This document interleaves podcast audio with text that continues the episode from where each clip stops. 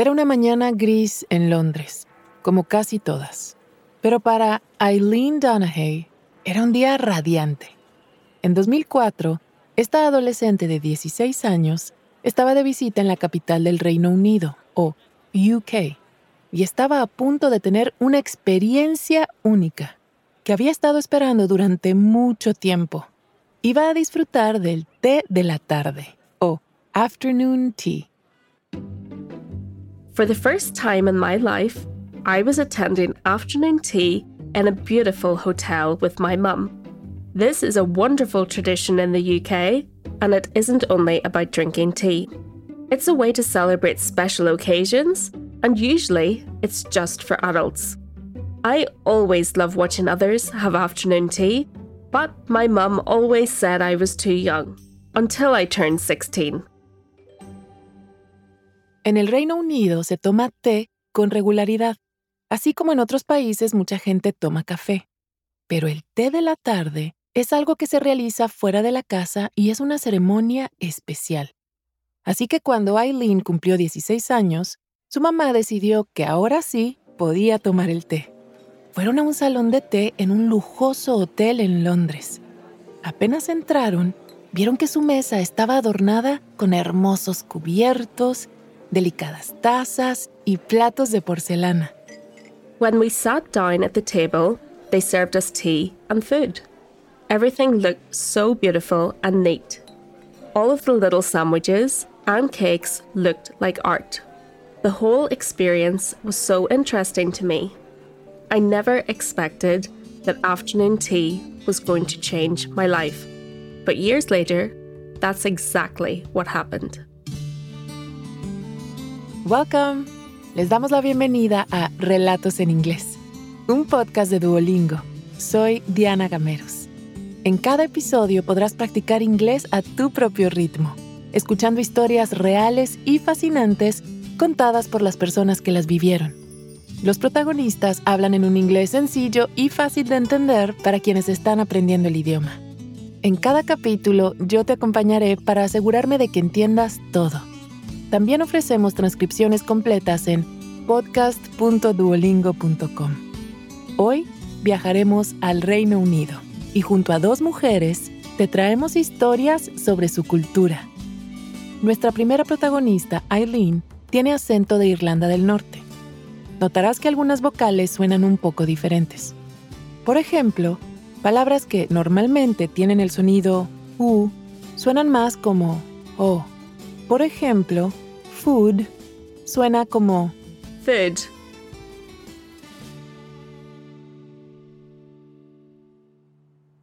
El té es la bebida principal del Reino Unido, que está compuesto por Inglaterra, Escocia, Gales e Irlanda del Norte.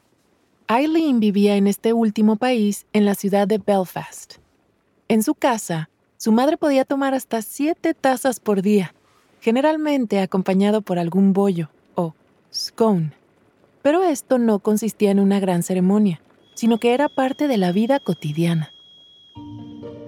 In school, I learned that the British began drinking tea hundreds of years ago when it was brought to Great Britain from China in the 1660s. It's a huge part of our culture. In the UK, we drink billions of cups of tea every year. That's approximately 900 cups for every person. So, watching my mum drink tea and eat scones wasn't unusual because she did it every day. But afternoon tea is a different tradition that started in 1840. En aquella época, en Inglaterra, se cenaba cada vez más tarde. Pero un día, una duquesa tenía tanta hambre y no quería esperar hasta la cena que pidió una tetera y un tentempié para comer. Le gustó tanto que empezó a invitar a sus amigas y a partir de ahí se impuso la costumbre. Hoy en día, la ceremonia del té no consiste en tomar simplemente la infusión. Es un verdadero acontecimiento que se reserva para ocasiones especiales. Afternoon tea is a formal event. It's served between 3 and 5 in the afternoon, and it's almost always at a restaurant or a hotel. Usually, everyone dresses up, and you have to follow protocol. It's very special. A lo largo de su vida, Eileen no había vivenciado la ceremonia del té de la tarde. Así que cuando asistió al Afternoon Tea en Londres, se enamoró perdidamente de esta tradición. I thought the whole tradition was so interesting. I loved dressing up, going to the hotel, and seeing all the beautiful plates and cups. And it wasn't just tea, there was also food. First, they gave us small sandwiches, then sweet cakes. I wanted to enjoy every moment. Later, I realised something else was special about afternoon tea. It's best shared with other people, and I loved that. Londres es el lugar del afternoon tea por excelencia. Allí hay cientos de lugares para poder realizar esta ceremonia. Por eso, Eileen siempre había querido vivir en la capital británica. I was ready for a change in my life. I always wanted to live in London, so I decided to go for a year. If I didn't like London after one year, I could move home again. So in 2013, I got a job there at a marketing company and left my home in the city of Belfast in Northern Ireland. However, moving to a new city is difficult. I decided to go with one of my best friends, but we didn't know anyone else there. It was hard to make friends, and I had to find a new routine. Pero gracias al té de la tarde, Eileen empezó a encontrar su lugar en la nueva ciudad. One day, one of my friends was visiting London, so I invited her and my roommate to afternoon tea. We went to a gorgeous hotel called the Bentley Hotel. I wanted to have a long chat with my friends without hurrying. That's something important about afternoon tea. Since it's a special occasion, you can enjoy it and take your time. Sometimes people are at afternoon tea for as long as four hours. It's just really relaxed and fun.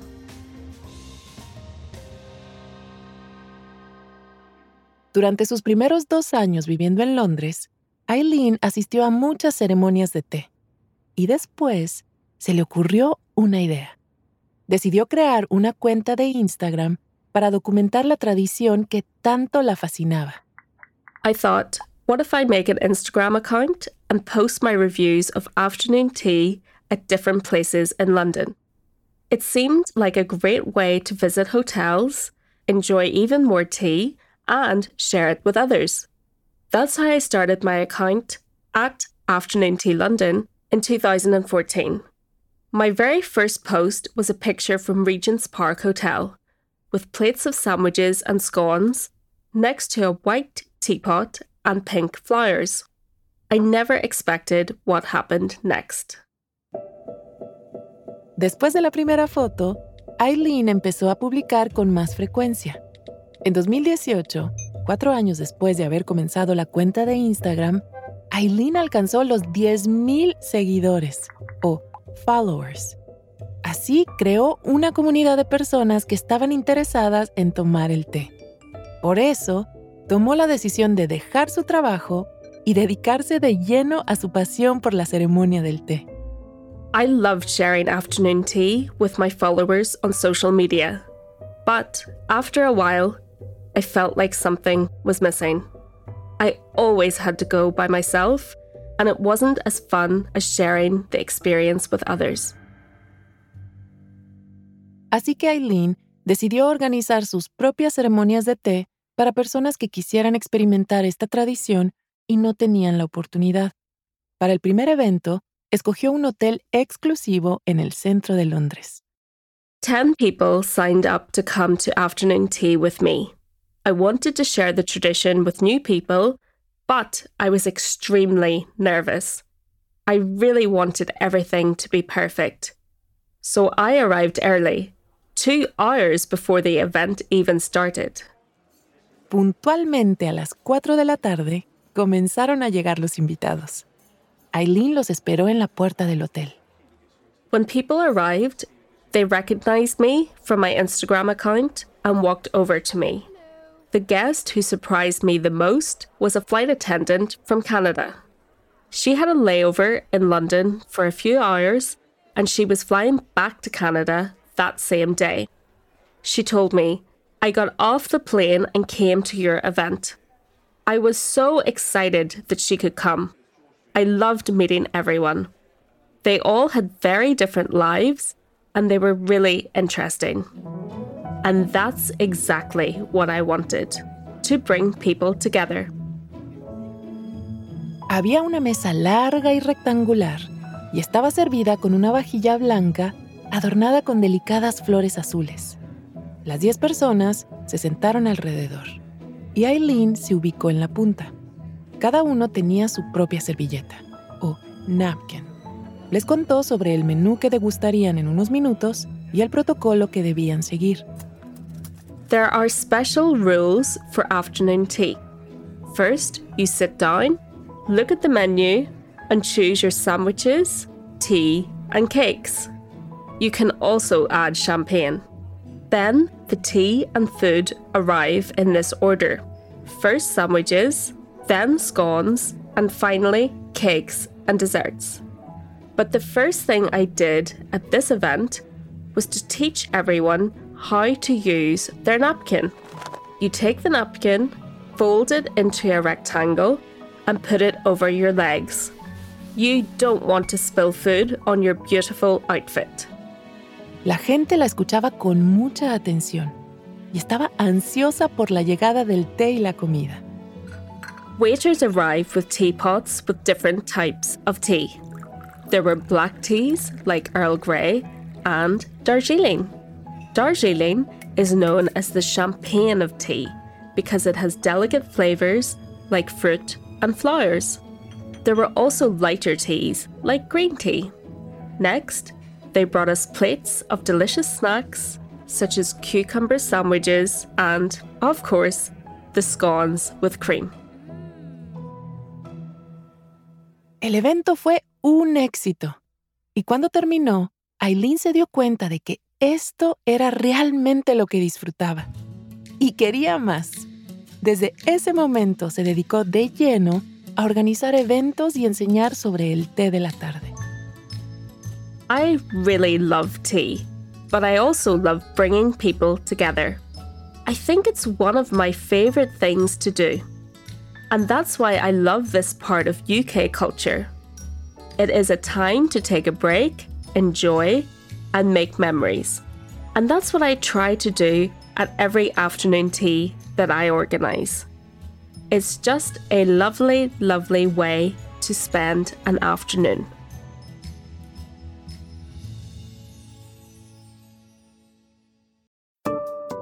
Antes de seguir con la historia, ¿te has preguntado alguna vez cuál es tu nivel real de inglés? Friend. Home. Bring in. Cheer up. El Duolingo English Test es una forma cómoda, rápida y barata de saberlo. El examen lo puedes hacer online cuando te venga mejor desde tu casa, sin tener que desplazarte a ningún sitio. Y lo mejor, ya lo aceptan miles de universidades de todo el mundo. Si quieres tomarlo y saber cuál es tu puntuación, puedes practicar de forma totalmente gratuita a través del enlace go.duolingo.com barra relatos. Otra vez, go.duolingo.com barra relatos. Ahora volvamos a nuestro episodio de hoy.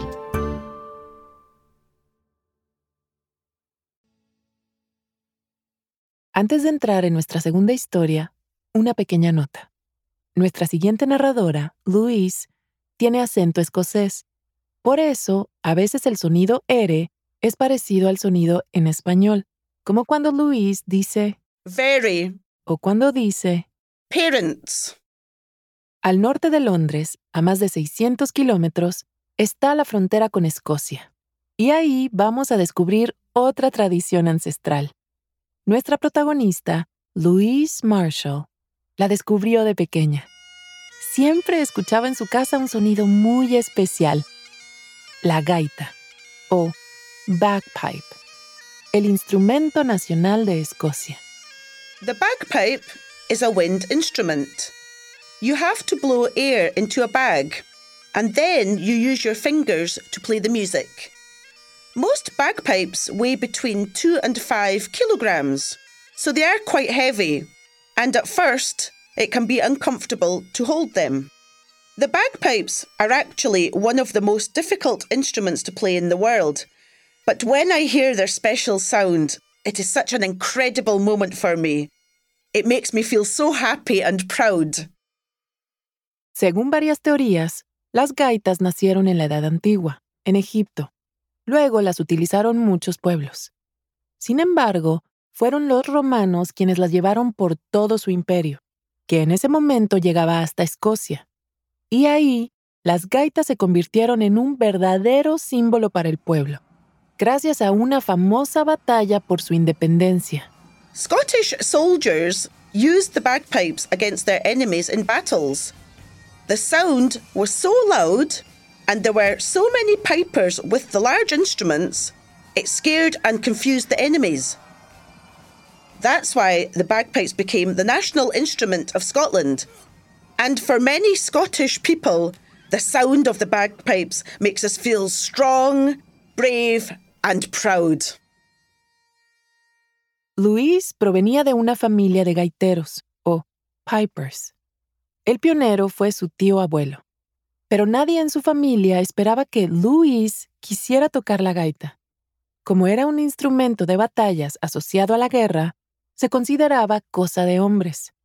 Para ella habían reservado otro instrumento, la flauta dulce o recorder.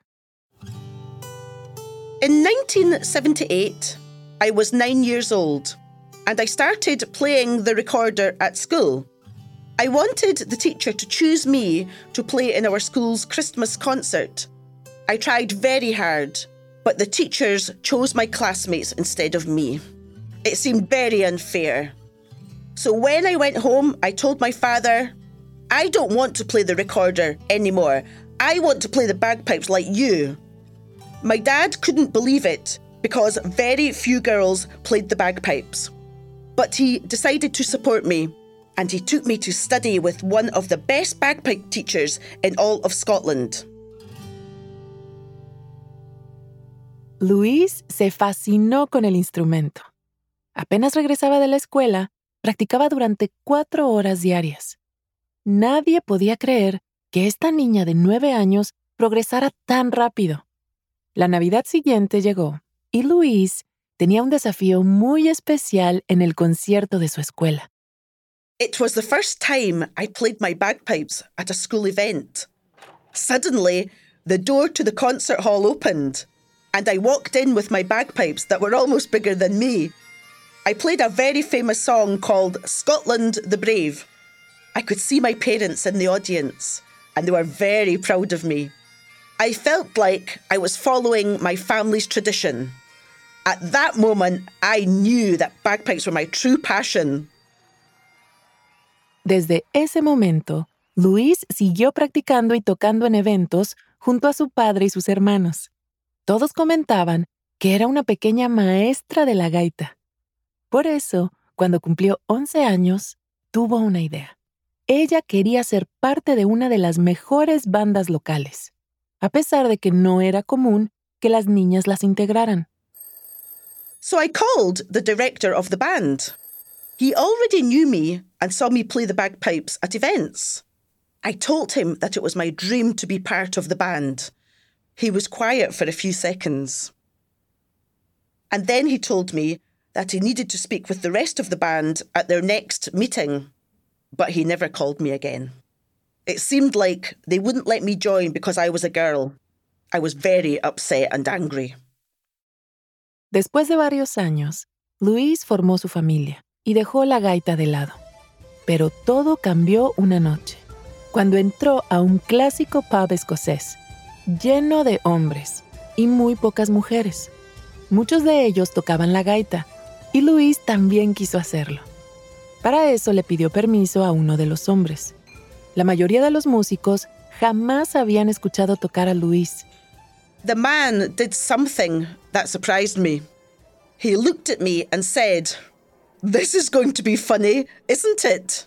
He thought I didn't know how to play the bagpipes because I was a woman.